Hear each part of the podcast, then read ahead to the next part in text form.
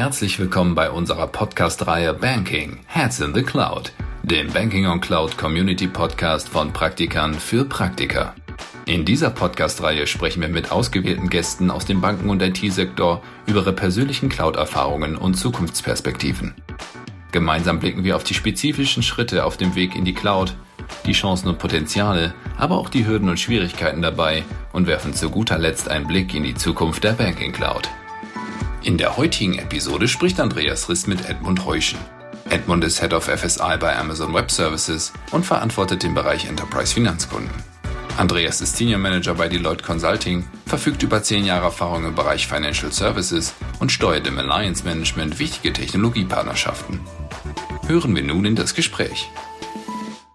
Hallo und herzlich willkommen zu unserer Podcast-Serie. Heute mit Edmund Heuschen von Amazon Web Services, kurz AWS. Ich freue mich sehr, dass er da ist. Hallo Edmund. Hallo Andreas, schön, dass ich dabei sein kann heute. AWS und Deloitte verbindet eine strategische Partnerschaft, die dazu dient, dass wir maßgeschneiderte Cloud-Lösungen an unsere Kunden bringen können und auch gemeinsame Lösungen entwickeln. Aber bevor ich weiter über dich und AWS spreche, stell dich doch kurz selber vor. Hallo zusammen, Edmund Heuschen. Ich bin bei Amazon Web Services hier in Deutschland für unsere Enterprise Finanzkunden zuständig. Das heißt für Banken, Versicherungen, Zahlungsdienstleister und Börsen. Bei Amazon bin ich jetzt schon in meinem siebten Jahr und mache davon jetzt vier Jahre bei AWS die Finanzkunden. Zu mir persönlich ähm, bin in München äh, seit jetzt über zehn Jahren schon verheiratet und habe hier zwei kleine Töchter. Edmund, vielen Dank, äh, dass du da bist. Wir freuen uns sehr. Dann fangen wir doch an mit der ersten Frage. Warum gehen Banken in die Cloud? Was genau ist die Motivation einer Bank, in die Cloud zu gehen? Was wir eigentlich so in den letzten Jahren gesehen haben, gibt es vier, vielleicht fünf Gründe, die kann man unterschiedlich sehen aus Betrachtungsweise. Im Endeffekt, wenn man sie konsolidiert, kommen sie immer wieder aufs Gleiche. Also ich glaube, der erste größte Hauptpunkt ist das Thema Business Agilität, nennen wir das. Man, ähm, andere nennen es vielleicht Time to Market. Ja, also ich möchte schneller rankommen. Andere nennen es Innovationskraft. Also man möchte schneller werden, man möchte schnellere Ergebnisse liefern. Ich glaube, das ist so das eine große und wahrscheinlich das stärkste Thema, was wir eigentlich sehen. Der zweite Punkt, der kommt, geht dann eine Ebene tiefer. Das ist das ganze Thema, wir nennen es immer Customer Experience, also das Kundenerlebnis von der Bank zu verbessern. Hier haben wir dann natürlich das große Thema Omnichannel, ja, also über diverse Kanäle möchte heute der Kunde, der eine ganz andere Erwartungshaltung an seine Bank hat, das gleiche Erlebnis haben, ja, wie sie es beim Einkaufen im Online-Shopping haben, wie sie andere digitale Kanäle nutzen, so muss es auch beim Banking funktionieren. Da gibt es diverse ähm, Angriffspunkte, die man da äh, nehmen kann. Der nächste Punkt, was da auch nochmal so rauskommt, ein großes Thema ist wirklich neue Businessmodelle zu erschließen, erschließen zu können, was damit dranhängt. Und ich glaube, wenn man jetzt so die Klammer da ein bisschen drüber spannt, ist das das ganze Thema Daten. Also wie kann ich aus meinen Daten mehr machen? Wie kann ich mehr Mehrwert für meinen Kunden generieren, ja, aus den Daten, die wir haben, dass da was bei rauskommt? Also wenn man diese drei Themen nimmt, das ist so die Kundenperspektive, die sehr stark ist. Und eine weitere Thematik, die wirklich immer häufiger auch in den Diskussionen nach vorne kommt, ist das Thema Sicherheit, Risiken reduzieren und Compliance erhöhen. Das heißt auch das Thema Resilienz. Wie können wir hier besser werden? Wie können unsere Systeme stabiler werden? Wie können wir auf wandelnde Regulatorik, ja, was natürlich ein großes Thema in dieser Branche ist, immer wieder schnellstmöglich reagieren und das auch kosteneffizient zu machen? Der letzte Punkt ist das Thema Reduzieren der Kosten. Reduce Cost ist natürlich ein großes Thema. Es ist nicht nur IT-Kosten reduzieren, wenn mal mit AWS spricht, sondern das ganze Thema effiziente Prozesse. Davon sprechen wir eigentlich von Thema Backoffice. Was passiert bei mir in meinen Kreditvergabeprozessen? Das Risiko, wie managen wir das? Diverse Themen, wenn man durch die gesamte Bank geht, eben, ähm, wie man das optimieren kann. Und das sind so die Hauptthemes, die wir eigentlich in den letzten Jahren immer gesehen haben. Und da kann wahrscheinlich jeder sich irgendwo wiederfinden. Und dann gehen wir natürlich tiefer und tiefer in die Diskussion mit dem Kunden rein, wo es dann wirklich dann liegt, was wirklich das, der, der Bedarf ist des Kunden. Und du hast gerade schon zwei große Themen äh, angesprochen. Es ist das Thema Sicherheit und es ist das Thema Regulatorik. Sind es auch deiner Meinung nach die zwei Aspekte, die die Cloud im Bankensektor unterscheidet zu anderen Sektoren?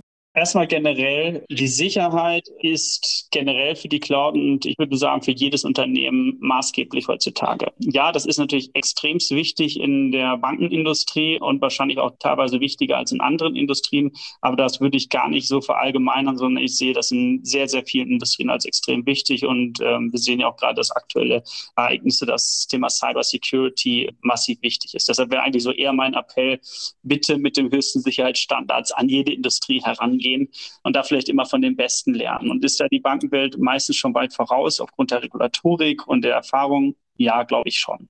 Ich glaube, die, die, wo sie sich nochmal separiert, beziehungsweise nochmal speziell ist natürlich die Anforderung äh, der regulatorischen Anforderungen, die wir hier haben. Und äh, die sind natürlich der Industrie bekannt, die sind uns bekannt, wo wir natürlich sehr stark dran arbeiten, zusammen das bestmöglich umzusetzen. Und da ist natürlich die Auslagerung oder Ausgliederung ein Teil von einem gesamten Großkomplex, was man hier natürlich dann als Bankinstitut vor sich hat. Wenn wir über Regulatorik sprechen, im Bankenmarkt eine ganz besondere Herausforderung. Inwieweit haben sich da schon Standards auch beim Regulator festgesetzt? Inwieweit wird an Standards gearbeitet? Wo steht da der Markt deiner Meinung nach? Gibt es Standards, gibt es Regularien? Ja. Wir sehen natürlich die BAIT, die wir dort am Markt haben, die die BaFin natürlich da veröffentlicht hat, schon vor mehreren Jahren. Was wir auch natürlich sehen, das entwickelt sich immer weiter.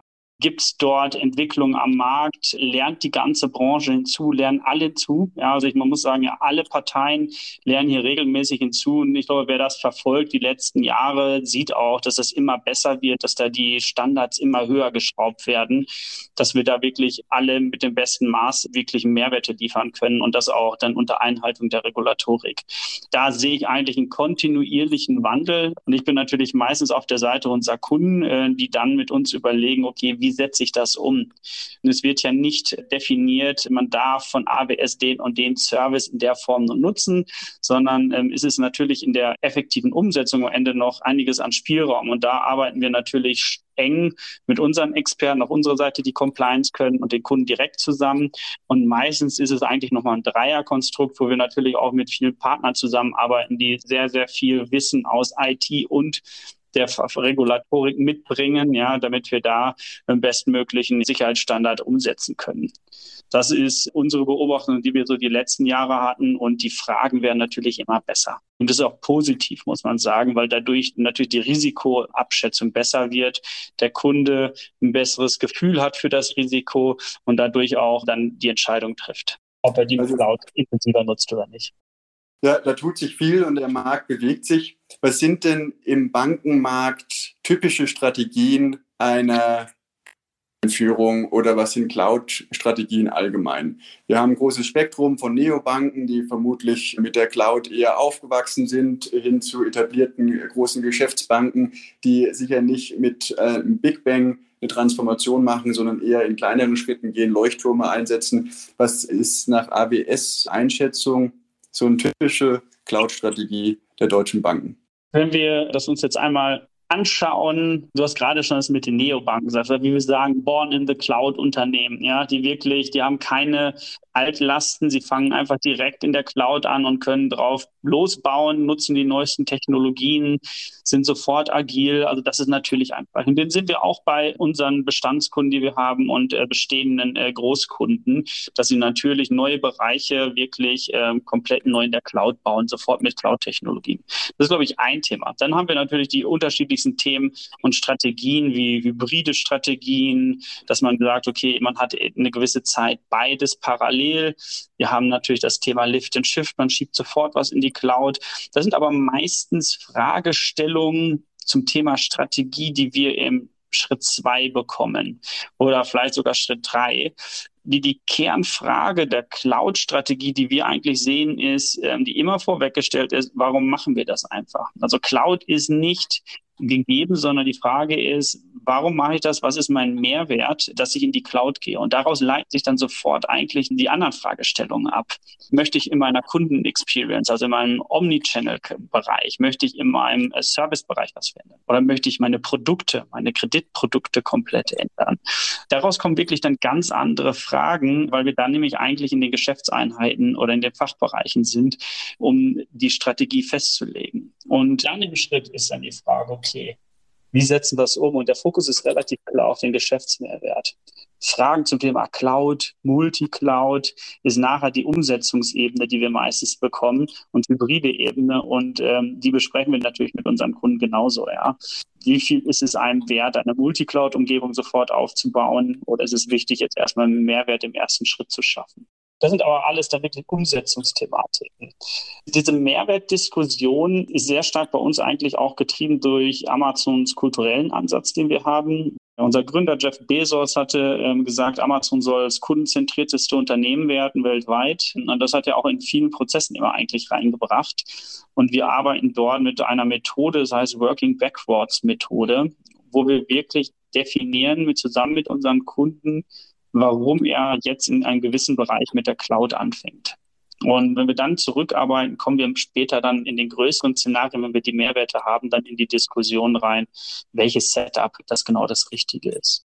Und vielleicht da nochmal kurz anzufangen, wie, wie, sehen wir diese Strategien? Da komme ich jetzt nochmal auf deinen Bereich, was du gerade gesagt hast, zum Born in the Cloud beziehungsweise komplett auf der grünen Wiese anfangen, haben wir ein Modell, äh, was ich auch gerne empfehlen kann. Da gibt es viele gute Veröffentlichungen zu. Das nennen wir immer die Seven Rs. Also das sind einmal Relocate nennen wir das. Das ist zum Beispiel, wenn man seine virtuelle Maschinenumgebung direkt in der Cloud betreibt oder seine Container von der On-Prem-Umgebung in der Cloud betreiben möchte.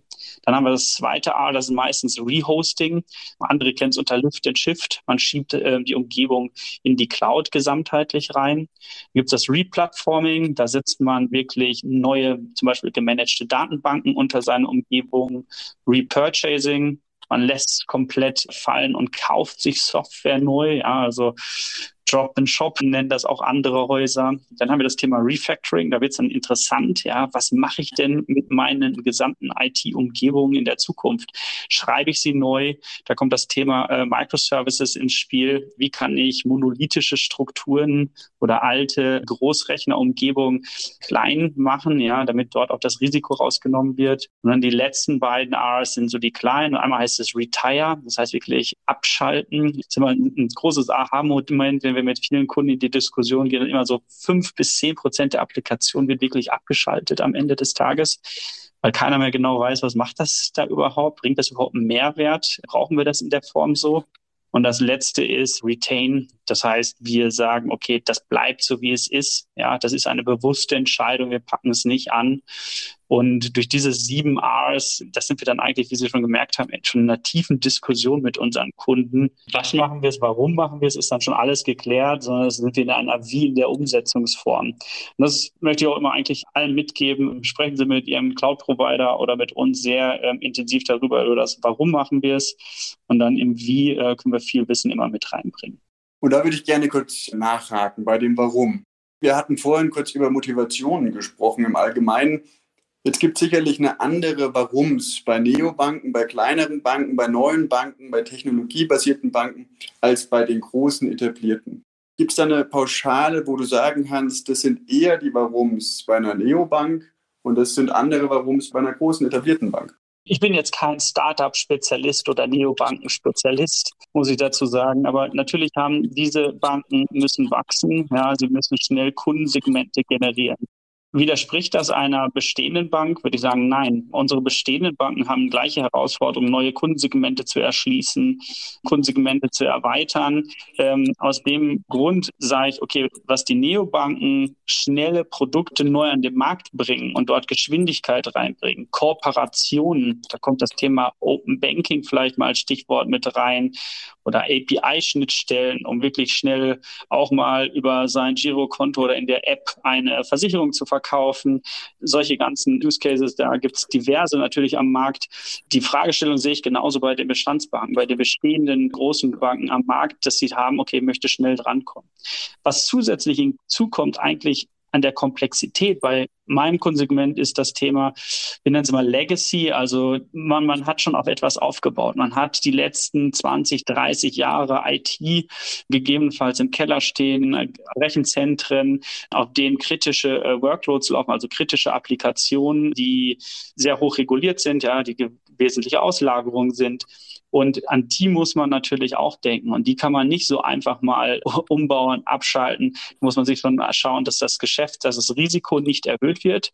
Deshalb sind wir auch dabei zu sagen, okay, wie helfen wir ihnen wirklich da das Risiko zu minimieren? Ja, weil es ja eine Anforderung auch ist, hier Geschäftsrisiken zu minimieren. Und da ähm, gehen wir eigentlich mit dran. Das ist so die, der Unterschied wirklich aus dem Bestehenden heraus. Man hat Legacy, man hat eine große Organisation, die vielleicht noch nicht gesamtagil ist. Also das ganze Thema Kulturwandel ist nochmal viel, viel stärker in unseren Häusern ein Thema, wo wir mitsprechen, als wir es ähm, in den Startup-Bereich sind. Wir haben viel über die Gründe gesprochen und die Mehrwerte, warum Banken in die Cloud gehen. Viele Banken nutzen schon Amazon heute in der Welt, in Europa, aber auch in Deutschland.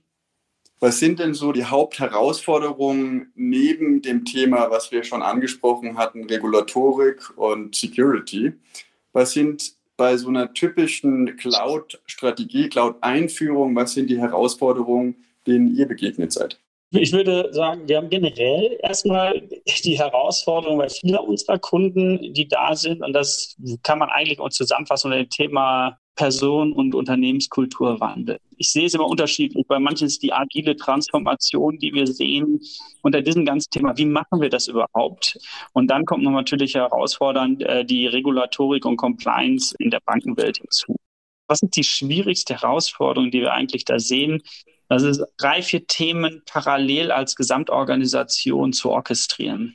Wir versuchen das immer mal zusammenzufassen und kann sagen, okay, das sind die größten Probleme, die wir immer sehen. Oder man sagt, wenn es jemand richtig gemacht hat. Ja? Also was ist so eigentlich ein Best-Practice-Beispiel? Dann haben sie Folgendes gemacht. Und da sehen wir eigentlich schon aus Tausenden von Migrationen weltweit, die wir dort haben, dass ein Kernthema ist immer, dass das Top-Management sehr abgestimmt sein muss. Sind sich bewusst, dass sie alle am gleichen Strang ziehen? Ist es bei allen eine gleiche Priorität? Das steht bei uns eigentlich ganz, ganz oben, dass wir sehen, dass dort auch Entscheidungen getroffen werden können und dass man sich auch bewusst ist, dass das wichtig fürs Haus ist. Und da reden wir meistens über IT und den Fachbereichen zusammen. Der nächste Punkt ist eigentlich das Wichtige, dass die Organisation auch entsprechende Ziele bekommt. Wir sagen immer, ambitionierte Ziele sind da schon sehr wichtig, weil so Transformationsprojekte, mit denen wir uns mit dem Cloud-Bereich befinden, sind sehr schnell, sehr, sehr lang gezogen. Und wir wissen aus der Erfahrung, da gibt es ja diverse Studien am Markt, die zeigen, dass man da schon relativ schnell Ergebnisse liefern muss und diese auch umsetzen muss. Und das auch über alle Hierarchieebenen natürlich im Haus, dass das möglich ist. Also das ist auch ein wichtiger Erkenntnis, was wir hatten in den letzten, ja, jetzt schon über 15 Jahren, wenn wir das mit unseren Kunden machen, dass man da rangeht. Nächster Punkt ist, und das wird immer wichtiger gerade, habe ich überhaupt die Ressourcen bei mir im Haus, die das umsetzen können? Wir wissen, der Markt ist sehr leergefegt. Ja, wo sind die Cloud-Architekten? Habe ich äh, die richtigen Enterprise-Architekten? Habe ich die richtigen Entwickler? Da kommen auch viele Kunden mit dieser Frage auf uns zu, wo wir eigentlich natürlich auch sagen, man muss schon seine Gesamtorganisation im Neudeutsch enablen, also trainieren, dass sie alle die gleiche Sprache sprechen. Ja, was verändert sich wirklich in der Cloud? Was verändert sich in einer agilen Umgebung? Und äh, dann auch dort hinein investieren, dass diese Teams dann fähig sind, das umzusetzen. Und der letzte Punkt, ich glaube, das ist so ein operatives Thema, was wir immer wieder sehen. Wir nennen das immer bei uns Don't Get Paralyzed man, wenn man alles gemacht hat, kommt dann irgendwann so dieser erste Punkt, wo man so ein bisschen stuck ist oder hängt man fest und man kommt nicht weiter, ja. Hängt in so einer Gap. Die erste Teil der Transformation hat funktioniert, die ersten Teile der Applikation wurden erneuert und dann äh, steht man vom nächsten großen Berg. Das ist, glaube ich, das Wichtige, dass man da nicht aufhört und wenn es das erste Mal schwierig wird, stoppt, sondern dass man da genau nochmal ansetzt und sagt, okay, was ist jetzt mein Gesamtportfolio? Wie gehe ich da durch? Welche Ziele setze ich mir jetzt mittelfristig und langfristig? Dann kommen zum Beispiel die gerade von mir erwähnten sieben Rs, also wie gehe ich das alles an? Wo gucke ich und geht man tiefer, tiefer rein und setzt das um. Und ich glaube, dann wird das auch erfolgreich, weil man dann schnell Ergebnisse liefert, die Leute das feiern können, man sich selbst auch äh, sieht, okay, es geht voran, anstatt dass man ein riesiges Projekt baut, wo man keine Ergebnisse sieht. Und das hilft dann meistens allen. Also das sind so Pitfalls oder eigentlich die Best Practices, die wir sehen bei unseren Kunden, äh, die da wirklich äh, gut voranschreiten. Welches Thema würdest du sagen, schreckt Banken am meisten zurück? Das ist das Thema Regulatorik, Datenschutz, Cybersecurity. Wo sind die Banken am vorsichtigsten? Und vielleicht sind es auch Punkte, wo du sagst, da haben die Banken unglaublich viel Sorge, dass diese Themen abgedeckt sind. Diese Sorge kann man aber eigentlich ihnen nehmen. Ich muss sagen, in den letzten drei Jahren habe ich das sehr häufig gehört, dass Regulatorik und Compliance immer als der Blocker genannt wurde. Kann ich so nicht mehr bestätigen. Selbst die BaFin hat ja auch schon gesagt, dass man die Cloud nutzen soll als im Bankenumfeld. Deshalb würde ich das gerade sagen, ja, gibt's das noch? Ja, aber es ist nicht mehr der Hauptpunkt. Ich glaube wirklich, was wir gerade gesagt haben, diese Transformation, wo fange ich an, den Wald vor lauter Bäumen zu sehen, ist da die Herausforderung und da wirklich eine helfende Hand zu bekommen, um nicht wirklich äh, boil the ocean, wenn wir jetzt in Anglizismen bleiben, dass man wirklich komplett anfängt, sondern da herausfindet, okay, hier kann ich die ersten Ergebnisse liefern, hier habe ich den größten Mehrwert, um so einen großen, so einen Start erfolgreich umzusetzen. Das ist, glaube ich, so eine große Fragestellung, die wir haben. Und dann kommt es sehr auf Institut an. Also jedes Institut hat unterschiedliche Shareholder-Strukturen, ja, die da beeinflusst werden, die man abholen muss.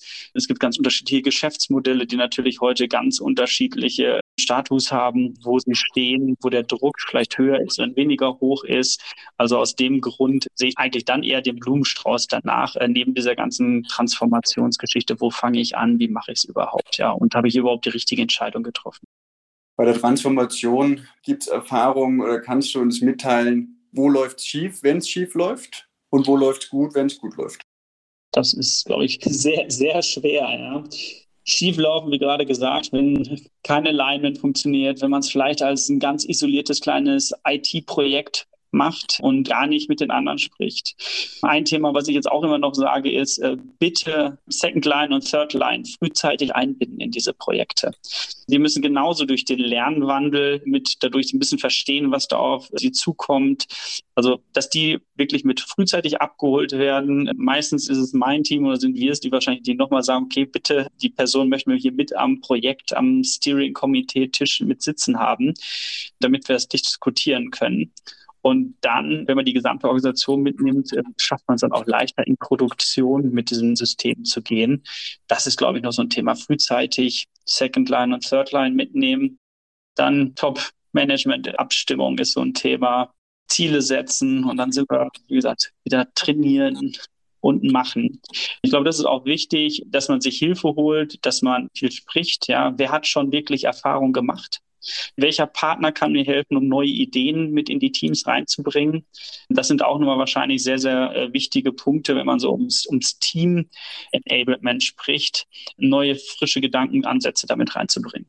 Dann noch ein Punkt zum Thema europäischer Datenschutz. Wie wichtig ist es den deutschen Banken, dass die Daten Europa nicht verlassen, also dass die Infrastruktur, die Cloud-Infrastruktur in Europa oder sogar in Deutschland bleibt? Extrem wichtig. Also da kann man auch relativ einfach sagen, das bieten wir unseren Kunden äh, mit unserer Region in Frankfurt und unseren drei Verfügbarkeitszonen schon sehr lange an. Deshalb arbeiten wir auch hier mit. Das ist für Deutschland das Thema. Wir haben natürlich in Europa mehrere solcher Regionen. Das ist eigentlich ein Verbund aus mindestens drei Verfügbarkeitszonen. Wir haben in Irland noch eine Verfügbarkeitszone, die auch sogar BSI C5 zertifiziert ist. Wir haben in Paris, Stockholm, Mailand. Bald wird es in der Schweiz auch eine geben, eine neue Region, die wir da launchen. Ich glaube, weltweit haben wir 84 solcher Verfügbarkeitszonen. Aus dem Grund sehr wichtig, können wir anbieten und besprechen wir dann auch detailliert meistens in den Risikokonzepten mit unseren Kunden zusammen. Gibt es allgemein Unterschiede, die du nennen kannst, wo du sagst, die Cloud-Strategie und auch die Cloud-Implementierung und Transformation ist in Deutschland, Europa gänzlich anders als in den USA beispielsweise? Gibt es geografische Unterschiede? Es gibt definitiv Unterschiede. Wir, wir natürlich sehen wir am gesamten Markt, dass, dass der amerikanische äh, Finanzmarkt da wahrscheinlich schon wesentlich weiter ist. Können wir das wieder alle über einen Kamm scheren? Nein. Natürlich in Amerika sehen wir da einige Institute, die wesentlich weiter sind, weil sie auch viel früher schon angefangen haben diesen Trend viel früher schon angegangen sind. Es kann diverse Gründe haben, warum wir das in Deutschland nicht haben. Ja, manche sagen, kulturell ist die, unsere Risikoaversität höher. Nichtsdestotrotz müsste ich da auch wieder sagen, ist das wirklich so? Es kommen sehr viele große, sehr erfolgreiche ja, Unicorns, also Milliarden Startups aus Deutschland in dieser Umgebung, die das geschafft haben, wir sehen auch sehr andere Early Adopter in diesem Markt, die das hier in Deutschland schon genutzt haben und schon lange nutzen. Da rede ich über Banken sowie Versicherungsumgebungen, die das schon lange machen. Aus dem Grund, auf einer hohen Flughöhe, ja, gibt es den Unterschied. Der Gesamtmarkt ist etwas weiter. Der deutsche Markt beginnt gerade. Aber wir haben natürlich immer ein paar, die sehr, sehr hervorstechen. Ein paar Häuser, die kennen, glaube ich, alle, die da immer schon seit Jahrzehnten wahrscheinlich Vorreiter sind. Und das bringt mich zur letzten Frage. Wie entwickelt sich die Cloud-Technologie im Bankenmarkt in den nächsten zehn Jahren und was ist die Bedeutung der Cloud in zehn Jahren? Ich glaube, Cloud ist kein vorübergehender Technologietrend mehr. Man hat das, glaube ich, schon erkannt und das sehen wir eigentlich, dass die nächsten zehn Jahre auch Kleinstinstitute hier sich sehr intensiv mit diesem Trend beschäftigen werden. Also das ist in der breiten Masse angekommen. Es machen nicht nur noch die größten Häuser, sondern es machen eigentlich alle. Das wird wahrscheinlich uns die nächsten fünf bis zehn Jahre schon sehr beschäftigen, weil wir sehr, sehr viel äh, Legacy-Umgebung auch dort haben. Auf der anderen Seite, was wird Cloud bringen? Wir sehen einfach bei den Vorreitern, dass Cloud natürlich dieses Thema neue Geschäftsmodelle sehr, sehr stark hervorgerufen hat.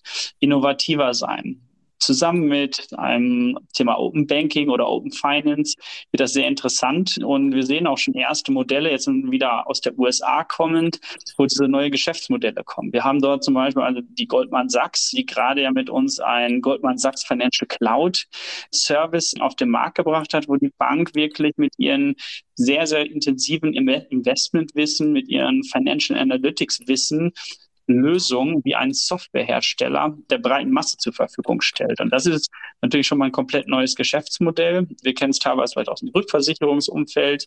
Aber das wird, glaube ich, noch mal viel, viel stärker kommen. Was kann ich mit meinem Wissen machen? Was kann ich mit meinen ganzen Daten machen? Wie kann ich sie vielleicht anders außerhalb meines Kerngeschäfts zu eigenen Geschäftsmodellen ausbauen? Und da ist jetzt zum Beispiel mit Goldman Sachs, die das gemacht haben, eine Möglichkeit. Ich glaube, ein nächster Punkt, der die nächsten Jahre sehr stark ist, ist die Modularisierung des Bankengeschäfts. Wir, wir sehen das auch, dass natürlich immer stärker in gewisse Bereiche äh, neue Player kommen. Banking as a Service war wahrscheinlich vor zehn Jahren auch noch nicht so präsent, wie es heute ist, dass ein Mambu oder eine Solaris Bank so stark in diesem Markt drin sind. Deshalb zusammenfassend Kernmodernisierung in der breiten Masse und äh, Cloud-Adaption die nächsten Jahre und neue Businessmodelle werden parallel wahrscheinlich das Bild sehr stark bestimmen. Und ich warte darauf, dass da die ersten großen Announcements hier in Deutschland auch kommen. Edmund, das bringt uns zum Ende. Vielen Dank, dass du unser Gast warst heute. Vielen Dank für die spannenden Einblicke.